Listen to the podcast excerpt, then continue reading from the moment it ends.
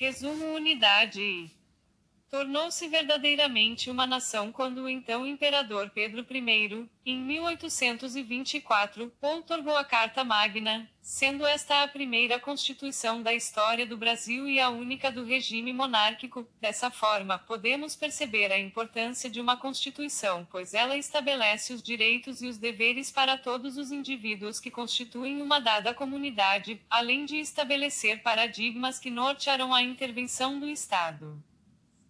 É por meio da Constituição, portanto, que os indivíduos tomam conhecimento sobre seus direitos nas áreas de saúde, educação, previdência, lazer, cultura, esportes, entre outros. Por isso, é comumente chamada de lei maior, pois todo o corpo legislativo restante se norteará pelo respeito e cumprimento de seus dispositivos. Dois aspectos importantes referente a poder político estabelecer relações com o momento político, econômico, cultural e social presente naquele momento de sua elaboração e sanção, interesse da classe. A Carta Constitucional de 1824 representou a consagração das lutas separatistas iniciadas no século XVIII por meio de movimentos como a Inconfidência Mineira de 1789 e a Conjuração Baiana de 1798, passando pela Revolução Pernambucana de 1817 e o Grito do Ipiranga de 1822. Contexto político da Carta de 1824 foi marcado, portanto, pela necessidade de consolidação da independência política e pelas disputas entre facções da elite. A Constituição de 1824 previa poderes especiais ao imperador por meio de um quarto poder, o poder moderador, o qual protegia a propriedade privada, não tocava na instituição da escravidão, instituía um sistema eleitoral censitário e proclamava a religião católica como religião oficial. Na educação havia a intenção de garantia de instrução primária gratuita para todos os cidadãos brasileiros sem, no entanto, dizer como promover, efetivamente, essa garantia.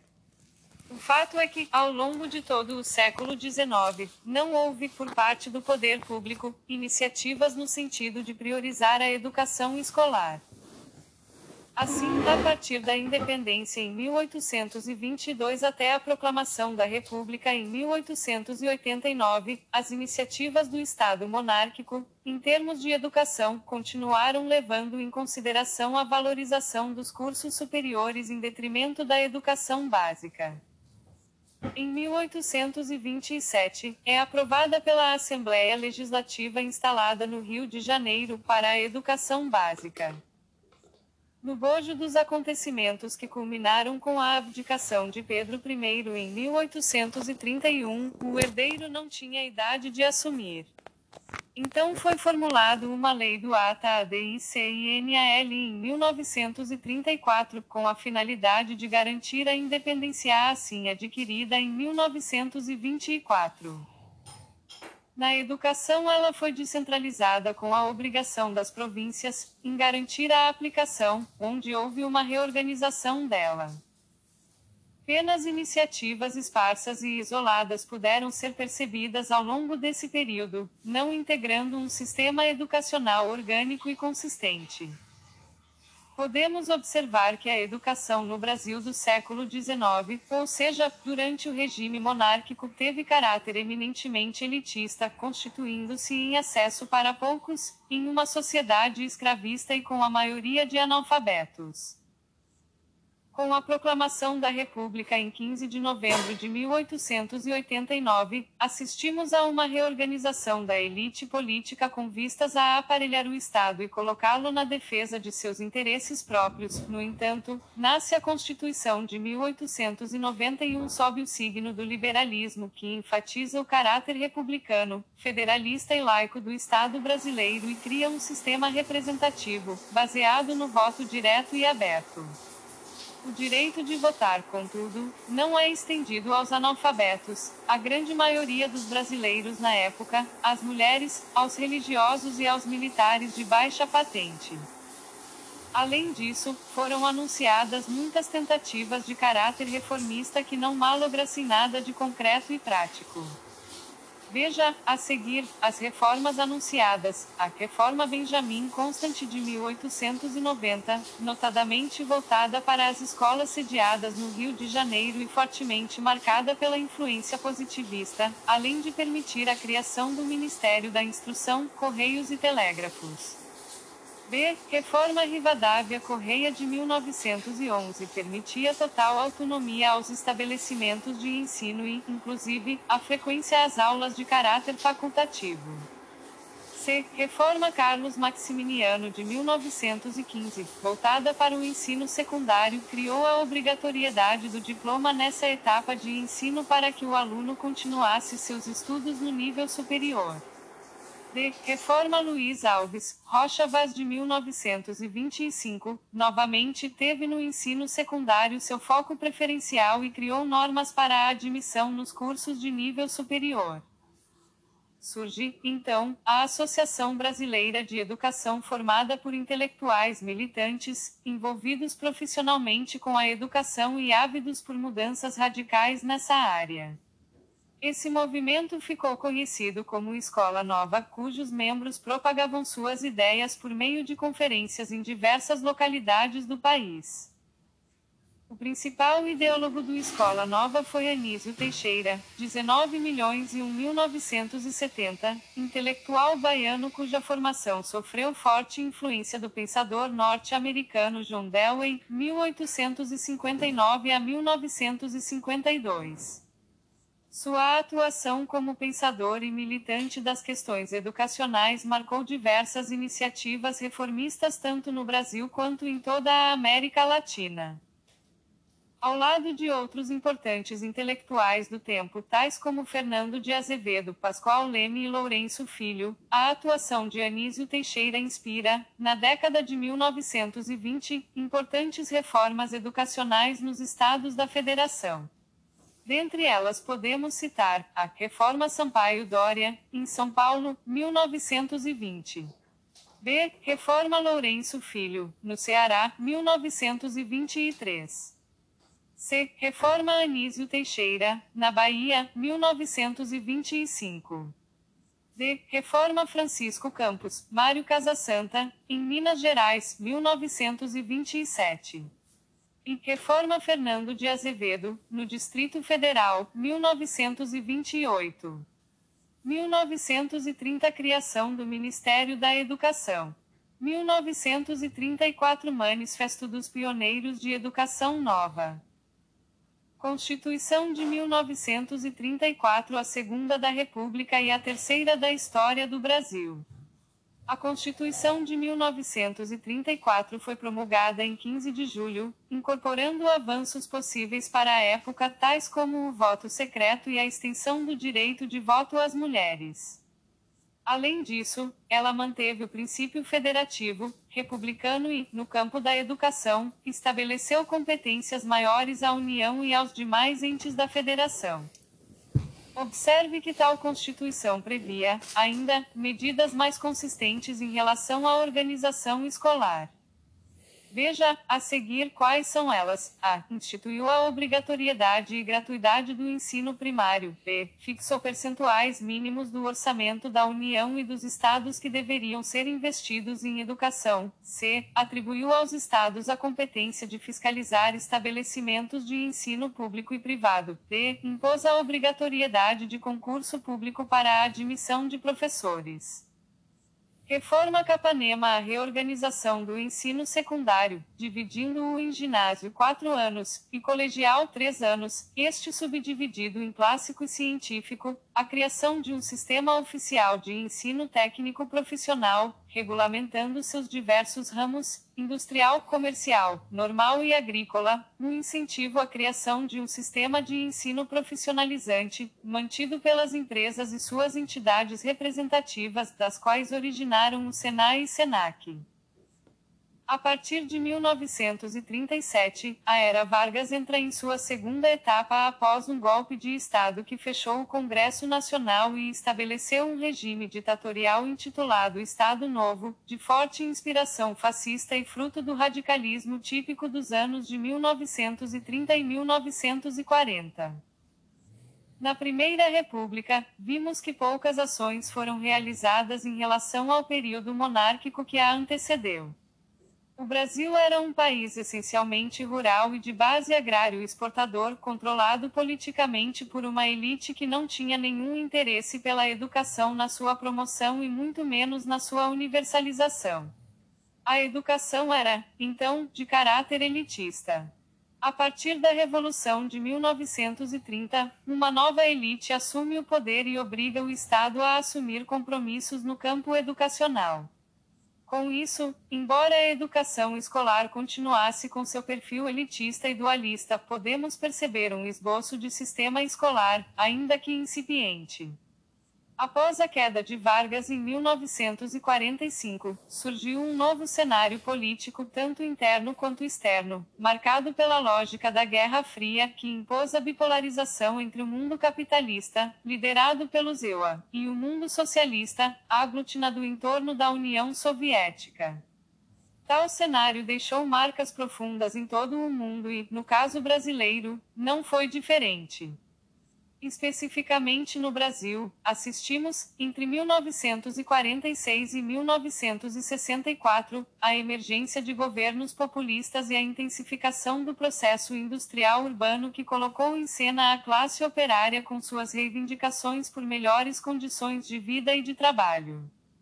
Esse período transformou-se em uma fase de grande efervescência política, ideológica e cultural que contaminou todos os setores da sociedade brasileira, inclusive a educação.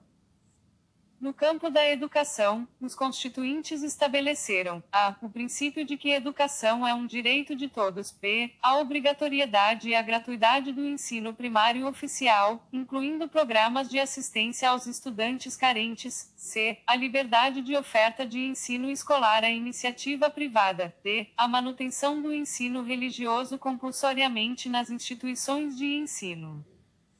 Constituição de 1934 A gratuidade em comparação ao texto de 1934. No art. 168, e lê-se o seguinte: o ensino primário oficial é gratuito para todos, o ensino oficial ulterior ao primário selo-á para quantos provarem falta ou insuficiência de recursos. Amparo à cultura é dever do Estado. A lei proverá da criação de institutos de pesquisa, de preferência junto aos estabelecimentos de ensino superior. Art. 174, parágrafo único. O art. 5 inciso XB, a linha D do capitão. E do título e da União. A grande novidade, portanto, anunciada pela Constituição de 1946 no campo da educação foi prever a elaboração de uma legislação própria sobre o assunto, abrindo as possibilidades para a conquista de uma lei de diretrizes e bases da educação nacional. LDB levou 13 anos para ser aprovado. Por fim, em 20 de dezembro de 1961, a Lei nº 4024 que instituía a Lei de Diretrizes e Bases da Educação Nacional. Em termos de finalidades, declarava em seu artigo 1 que a educação se voltava para a valorização da pessoa humana no que diz respeito à sua dignidade e desenvolvimento integral de sua personalidade, não se admitindo discriminações tanto em razão de classe ou de raça como em função de crenças religiosa, política ou filosófica. Em termos de organização escolar, previa a sua estruturação em quatro níveis, a saber, ensino pré-primário, oferecido em escolas maternais e nos chamados jardins de infância, ensino primário, de duração mínima de quatro anos, ensino médio, dividido em ginásio e colegial, e ensino superior. Em termos de organização curricular, criava uma composição curiosa de componentes, formada por disciplinas obrigatórias e que deveria ser obedecida por todas as escolas, pois tinha caráter nacional, outra envolvendo disciplinas obrigatórias em termos estaduais e que ficavam a cargo dos conselhos estaduais de educação, e, ainda, um terceiro grupo de disciplinas que ficariam a critério das instituições de ensino sob a fiscalização dos conselhos estaduais de educação. Acabou por não contemplar de fato as necessidades de universalização de ensino básico, visando por fim as altas taxas de analfabetismo, evasão e exclusão escolar de grande parte da população brasileira. Giraldelli Júnior, o espírito do desenvolvimentismo inverteu o papel do ensino público colocando a escola sob os desígnios diretos do mercado de trabalho. Daí a ênfase na proliferação de uma escola capaz de formar mão de obra técnica, de nível médio, deixando a universidade para aqueles que tivessem vocação intelectual. Giraldelli Júnior, 1991 p. 131 dignas de nota, ainda sobre as políticas de educação durante a República Populista, 1946 a 1964, foram as campanhas em favor da escola pública e dos movimentos em favor da alfabetização de adultos. A campanha em defesa da escola pública envolveu diversos setores progressistas em favor do ensino público e gratuito, principalmente ao longo dos anos de 1950 e 1960. Um dos intelectuais mais atuantes nessa campanha foi Florestan Fernandes, que, em artigo publicado naquele momento, esclareceu os objetivos e o espírito da campanha em defesa da escola pública. Paulo Freire revolucionou a educação de adultos a partir dos anos de 1950. Em 1964, com o golpe militar que derrubou o presidente João Goulart, chegava ao fim nosso frágil regime democrático construído no pós-guerra. Com o golpe de 1964, o qual instaurou uma ditadura que durou até 1985, a elite civil-militar realinhou-se no aparelho do Estado e estabeleceu um projeto político autoritário, antidemocrático, baseado na violência do Estado, concentrador de renda e excludente. Sua ideologia estava centrada na questão da segurança nacional e, como tal, combatia a subversão, sinônimo da ditadura de agente comunista. Até mesmo os professores e estudantes que se mobilizavam em favor de reivindicações relativas à educação em todos os níveis, os quais tiveram suas manifestações proibidas. A primeira, em 1968, atingia as universidades e o ensino superior propriamente dito por meio da Lei nº 5.540-68 avos. Efetivamente, a reforma universitária de 1968 visava, ao mesmo tempo, promover o controle ideológico dos cursos universitários e impor uma lógica propriamente burocrática, empregada em sua forma de organização e classificação dos alunos para seu ingresso. A segunda reforma, mais ampla, atingiu o ensino básico por meio da sanção da Lei de Diretrizes e Bases nº 5, 692-71 avos que revogou a LDB de 1961. Nesse momento, o ensino brasileiro passava a estruturar-se em três níveis. O primeiro grau correspondia ao primário e ao ginásio, com a duração de oito anos. O segundo grau tornava-se profissionalizante compulsoriamente, com duração de três ou quatro anos, dependendo da especialização escolhida. E o terceiro grau, que correspondia ao ensino superior, graduação e pós-graduação.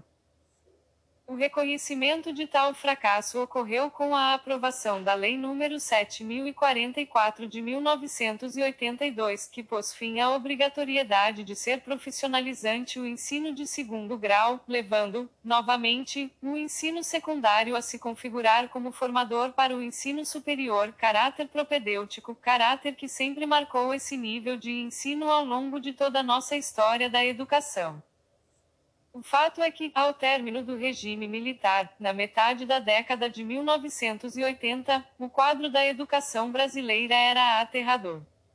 As taxas de analfabetismo continuavam altíssimas, os índices de repetência e evasão escolar escancarando a seletividade da escola, a defasagem salarial e a negligência na formação revelando a decadência do magistério enquanto categoria profissional. O fato é que, ao término do regime militar, na metade da década de 1980, o quadro da educação brasileira era aterrador. As taxas de analfabetismo continuavam altíssimas, os índices de repetência e evasão escolar escancarando a seletividade da escola, a defasagem salarial e a negligência na formação revelando a decadência do magistério enquanto categoria profissional. Finalmente, um novo passo adiante foi tomado quando da promulgação da nova Lei de Diretrizes e Bases da Educação Nacional, Lei nº 9.394/96 avos. Em síntese, a LDB de 1996 reestruturou todo o sistema escolar brasileiro, além de possibilitar à escola uma finalidade antenada com as profundas mudanças observadas no mundo da produção capitalista, a partir do final do século XX. Dessa forma, a LDB número 9394/96 avos, a prevê em termos de níveis e modalidades de ensino que a educação brasileira esteja dividida em duas partes: educação básica constituída pela educação infantil, ensino fundamental e ensino médio, e ensino superior. B cria competências aos níveis administrativos em relação à educação, fixando incumbências à União, aos estados, ao Distrito Federal e aos municípios, c. regulamenta nova estrutura curricular instituindo uma base nacional comum e uma parte diversificada no currículo escolar. Educação básica, aspectos históricos, sociais e políticos de, recomenda novo paradigma para a verificação do rendimento escolar, incentivando a aplicação de avaliações contínuas e contextualizantes, e prevê regras flexíveis que visem a inclusão de pessoas com necessidades educacionais especiais à rede escolar comum. No tópico anterior, notamos que a dificuldade de elaboração e implantação de políticas públicas para a educação se vincula, ainda, às particularidades históricas de um país estruturado pelo regime de trabalho escravo por uma sociedade de classe extremamente hierarquizada, predominando uma enorme concentração de renda nas mãos de uma minoria, o que impede o acesso à educação e a outros direitos sociais pela maioria da população. Em razão dessa ausência, historicamente começamos a ouvir falar em um plano de educação em nível nacional, somente a partir dos anos de 1930, com a iniciativa dos educadores do movimento Escola Nova. Constituição de 1934, que pela primeira vez em nossa história, admitiu um capítulo específico sobre educação, criando um Conselho Nacional de Educação e incumbindo-o da elaboração de um Plano Nacional de Educação. Um documento de mais de 500 artigos chegou a ser produzido, mas não teve aplicação prática em virtude do golpe de 1937 que abriu caminho para a ditadura fascista do Estado Novo, 1937 a 1945. A Constituição de 1937 também se refere a um Plano Nacional de Educação, baseado em três pontos básicos: aspectos históricos, sociais e políticos. 1. O PNE seria convertido em Código da Educação Nacional, portanto, estabeleceria princípios e normas. 2. A organização e o funcionamento das instituições escolares passariam a ser norteadas pelas determinações legais desse Código. 3. A Constituição de 1937 estabelecia uma duração de 10 anos para o PNE, de forma que, depois de decorrido esse tempo, ele deveria ser avaliado e revisto. Assim, o tema do Plano Nacional de Educação voltou a ser debatido durante os anos da chamada República Populista, 1946 a 1964.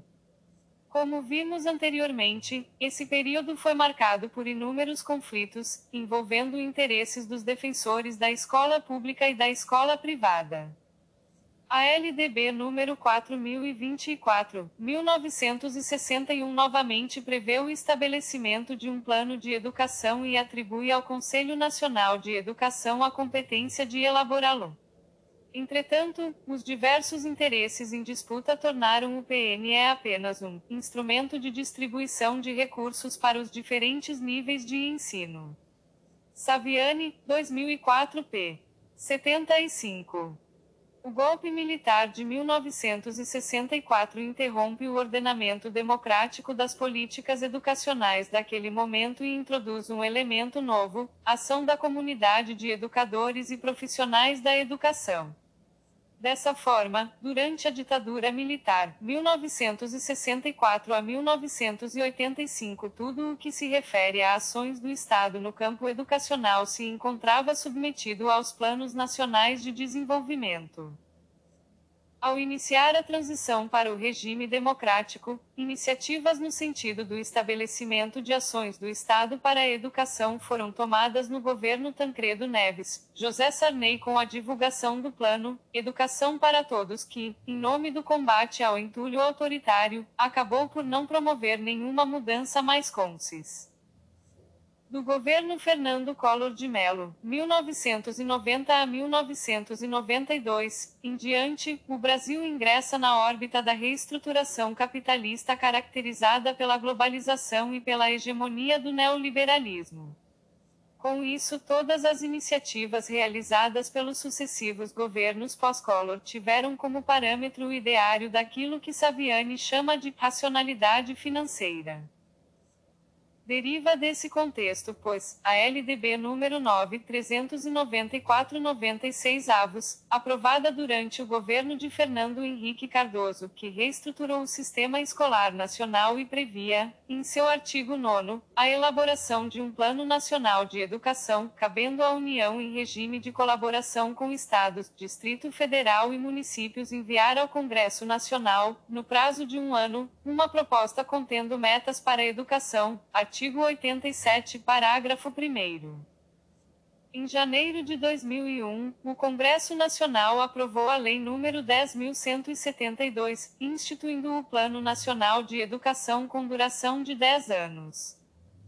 Observe, a seguir, as linhas gerais do PNE 2001 a 2010. A propunha acompanhamento de perto pelo Poder Legislativo e pela sociedade civil organizada durante sua vigência. P. Estados, Distrito Federal e municípios deveriam propor seus próprios planos de educação em conformidade com o Plano Nacional. C. Propunha aumentar o nível de escolaridade da população, reduzindo as diferenças entre as regiões no que diz respeito ao acesso e à permanência na escola pública, aspectos históricos, sociais e políticos de.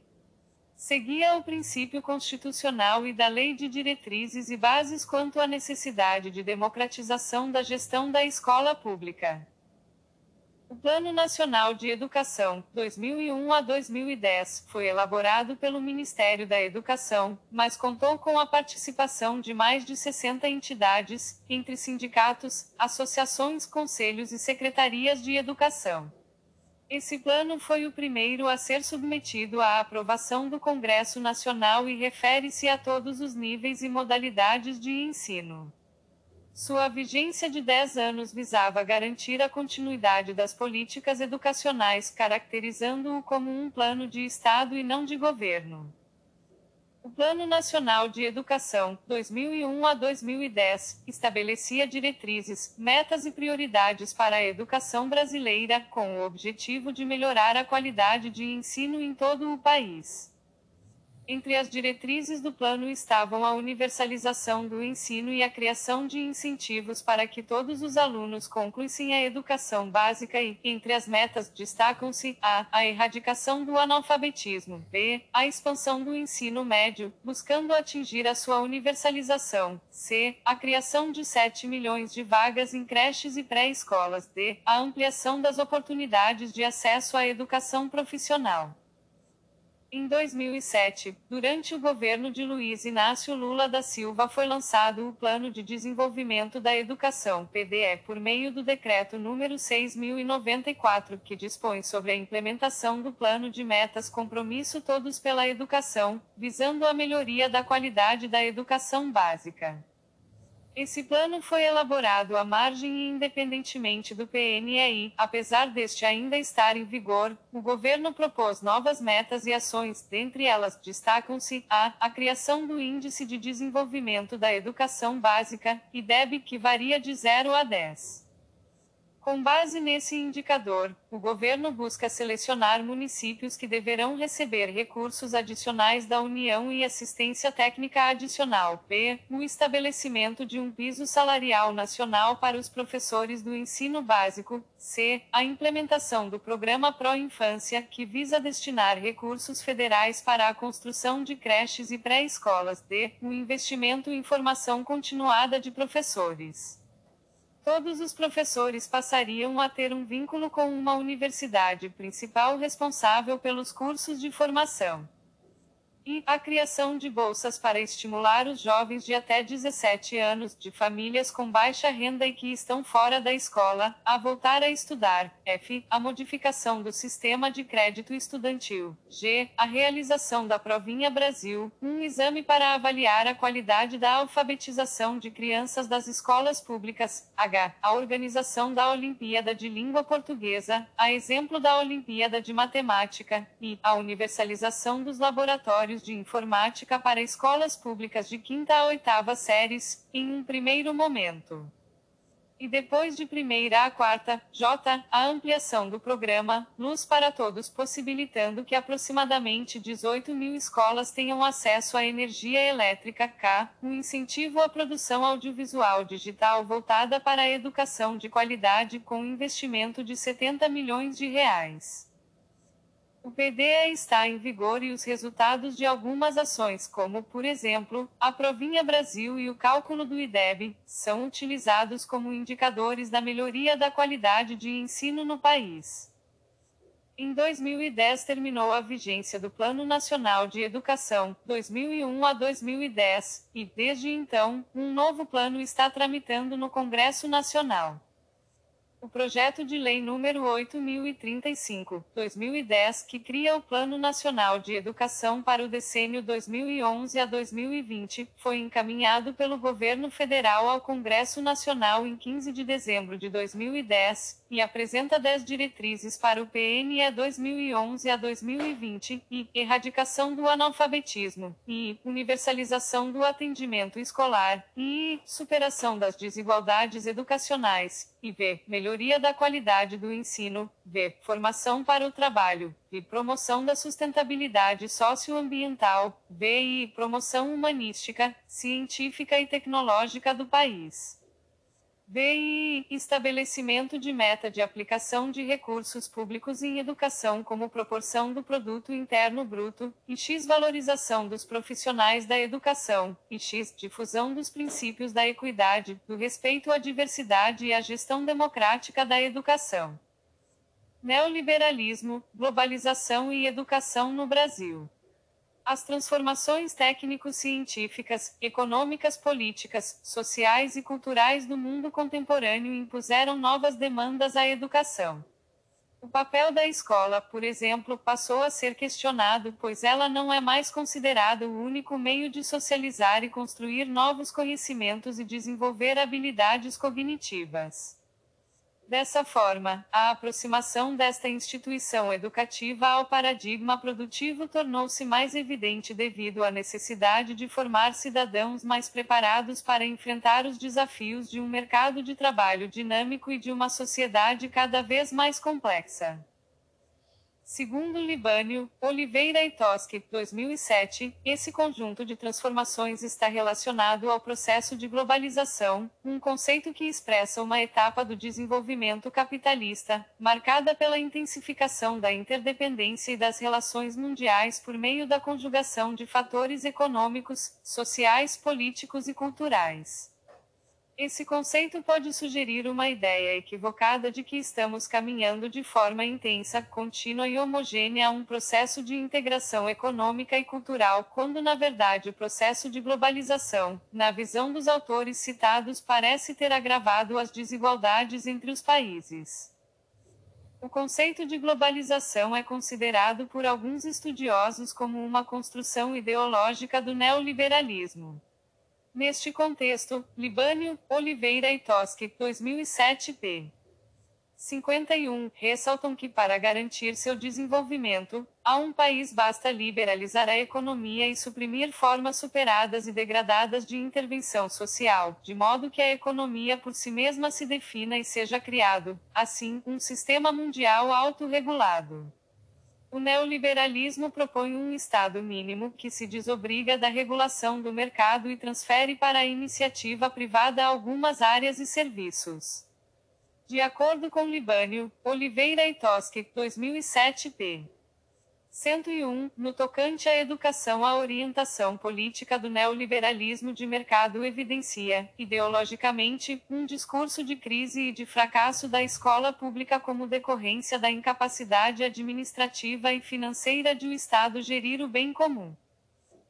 Essas reformas neoliberais da educação iniciadas nos anos 80 do século 20 são orientadas por corporações e instituições financeiras internacionais como o Fundo Monetário Internacional, FMI, o Banco Mundial e o Banco Internacional de Reconstrução e Desenvolvimento, BIRD, como condição para a inserção dos países em desenvolvimento como o Brasil no mercado globalizado.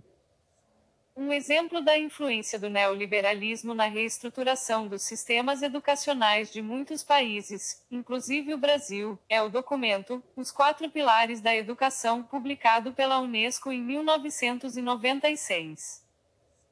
Resumidamente, o documento da Unesco destaca que a educação, para estar em conformidade com os novos tempos, precisa basear-se em quatro pilares: aprender a conhecer, aprender a fazer, aprender a conviver e aprender a ser, aprender a conhecer, combinando uma cultura geral, suficientemente ampla, com a possibilidade de estudar, em profundidade, um número reduzido de assuntos, ou seja, aprender a aprender para beneficiar-se das oportunidades oferecidas pela educação ao longo da vida. Aprender a fazer, a fim de adquirir não só uma qualificação profissional, mas, de uma maneira mais abrangente, a competência que torna a pessoa apta a enfrentar numerosas situações e a trabalhar em equipe. Além disso, aprender a fazer no âmbito das diversas experiências sociais ou de trabalho, oferecidas aos jovens e adolescentes, seja espontaneamente na sequência do contexto local ou nacional, seja formalmente, graças ao desenvolvimento do ensino alternado com o trabalho. Aprender a conviver, desenvolvendo a compreensão do outro e a percepção das interdependências, realizar projetos comuns e preparar-se para gerenciar conflitos, no respeito pelos valores do pluralismo, da compreensão mútua e da paz. Aprender a ser para desenvolver, o melhor possível, a personalidade e estar em condições de agir com uma capacidade cada vez maior de autonomia, discernimento e responsabilidade pessoal. Com essa finalidade, a educação deve levar em consideração todas as potencialidades de cada indivíduo, memória, raciocínio, sentido estético. No Brasil, a tendência neoliberal das políticas educacionais se fortaleceu a partir de 1990, especialmente durante o governo de Fernando Henrique Cardoso, que em sua campanha à presidência já anunciava que a educação era a base para o desenvolvimento econômico do país e em seu primeiro mandato iniciou um processo de reforma educacional ajustado à lógica do mercado.